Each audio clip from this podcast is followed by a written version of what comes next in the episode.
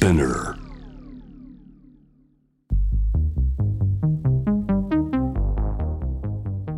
フィレンツェ、上海、香港と話題を呼び続けてきたエキシビション。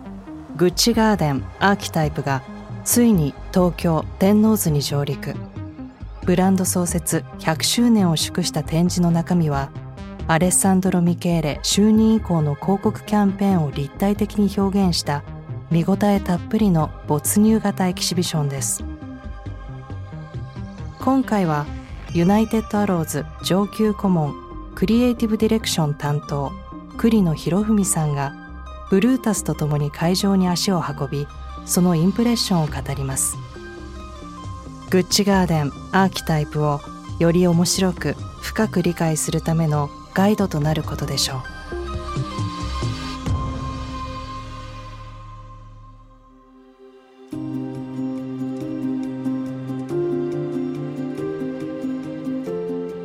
栗野さんが最初に訪れた部屋はグッチアーキタイプを司るコントロールルーム。万華鏡のようなモニター群が幻想的な闇の中に浮かび上がり訪れる人をこれから始まる旅へと誘います。星座のごとく散りばめられた多数のモニター画面は映像と音声を絶えず変化させながら何層にも重なる。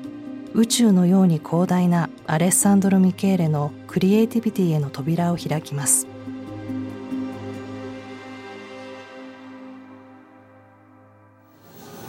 アレッサンドロ・ミケールのお母さん自体が映画のお仕事してたっていうこともあり、まあ、映画というものを見ることが非常に多かった環境だとは思うけど単純にあの洋服を宣伝するビジュアルっていうのではなく一つの世界を感じさせる空気を感じさせるような画像が多いですね。しかもなんかその美しいものとちょっとウィアードなものが同時にあるようなものが多いですよなんかただ単純に美しいとか単純に和むっていうものではないですねこうなんか動物がやたらといっぱい出てきてえっ、ー、とルータスの70のインタビューにも出てましたけどあの子供の頃動物に囲まれて動物と一緒にいるのが大好きだったっていうのがよくわかるし。あこれがあれだ。ノアの箱舟のやつだ。自分がアヤサンダル・ミケルっていう人の単純にそのファッションのクリエイターっていうんじゃなくてクリエイティブディレクターとしての思思想の深さとか発想の豊かさとかあるいはその時代に対するまあこう言葉には出さないけど時代に対する批判みたいなのを一番最初に感じたのがこの「ノアの箱舟編」でした。ファッションのキャンペーンビジュアルでノアの箱舟ってあんまりないと思うししかも割とこれもうすでに世の中が異常気象とか環境問題とかいろんなことをだいぶ言ってた時代のキャンペーンだから。はあ。すごいですね。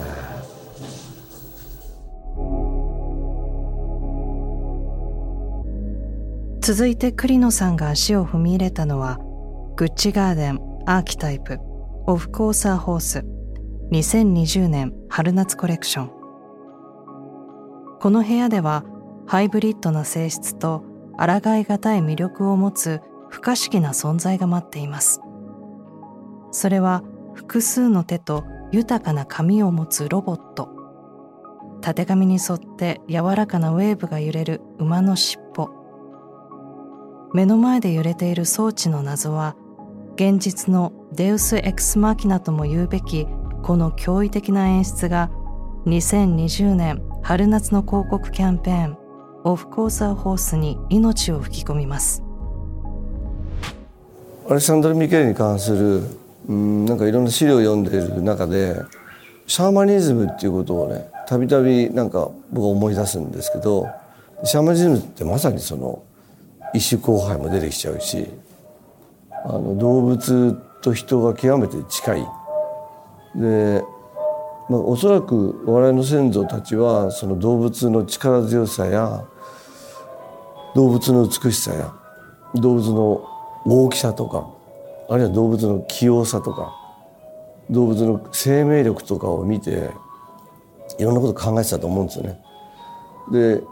現代人ってそういうこと忘れちゃってて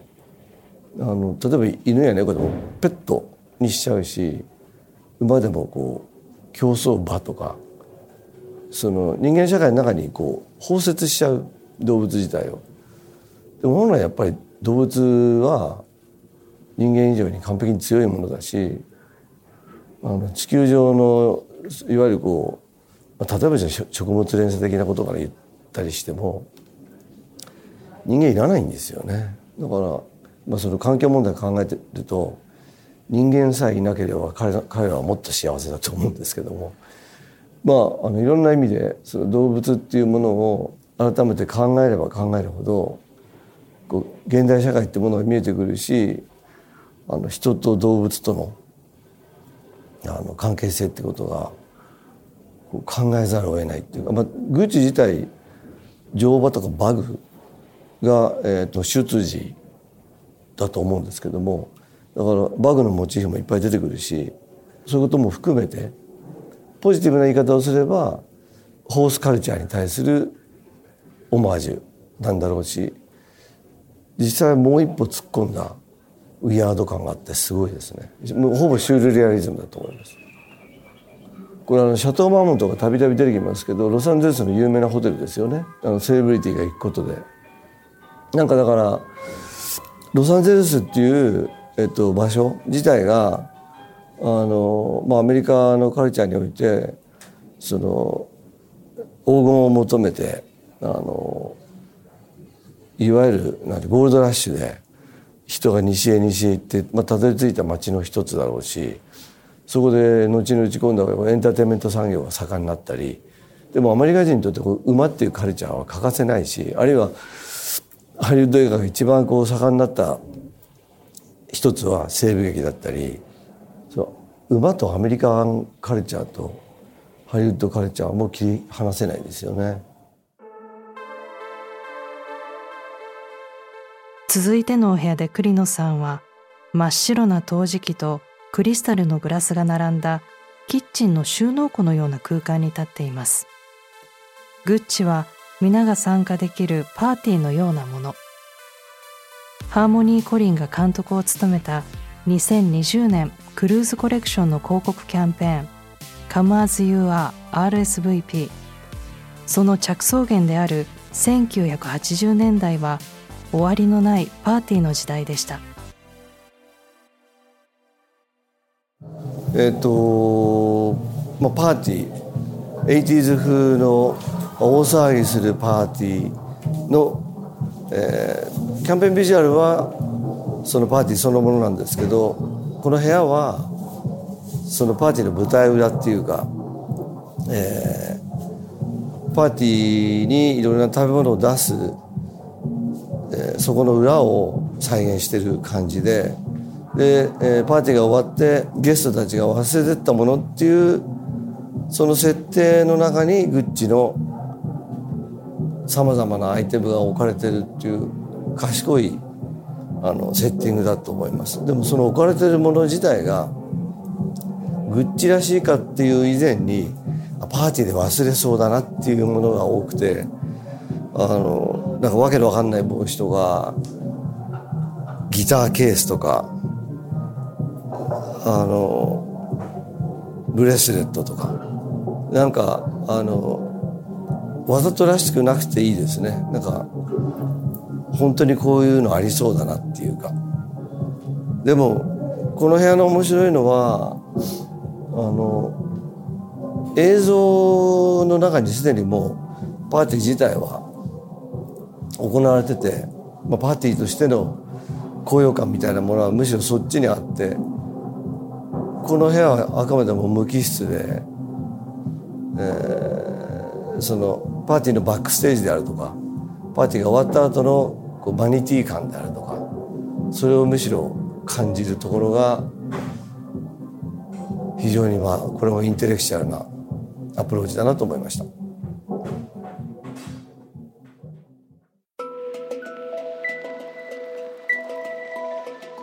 シワのある大判のポスターが貼られた壁が見えています2019年秋冬コレクションの広告キャンペーングッチ・プレタポルテはファッションショーという儀式がテーマ。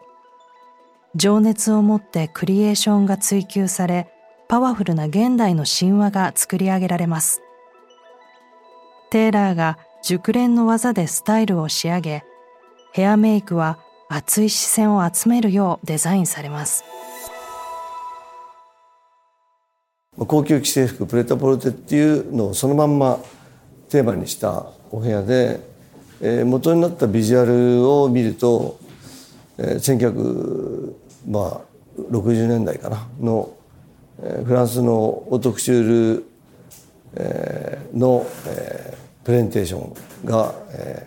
ー、かなりリアルに再現されていてアレクサンドロ・ミケーレおよびあのグッチのチームがいかにそういうものをリスペクトしててあの先達の人たちに、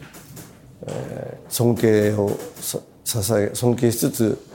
オマージュを捧げてるかっていうのがよくわかります。この壁に貼ってあるグッチっていうポスターの色書体モデルの顔つきも含めて昔のファッション雑誌ですねこれはね完全にその辺のあらゆるディテールにまああのディテールにこそ神は宿りきっていうことはありますけどディテールに本当にこう一つ一つ気配りをした完成度の高いプレゼンテーションだと思います。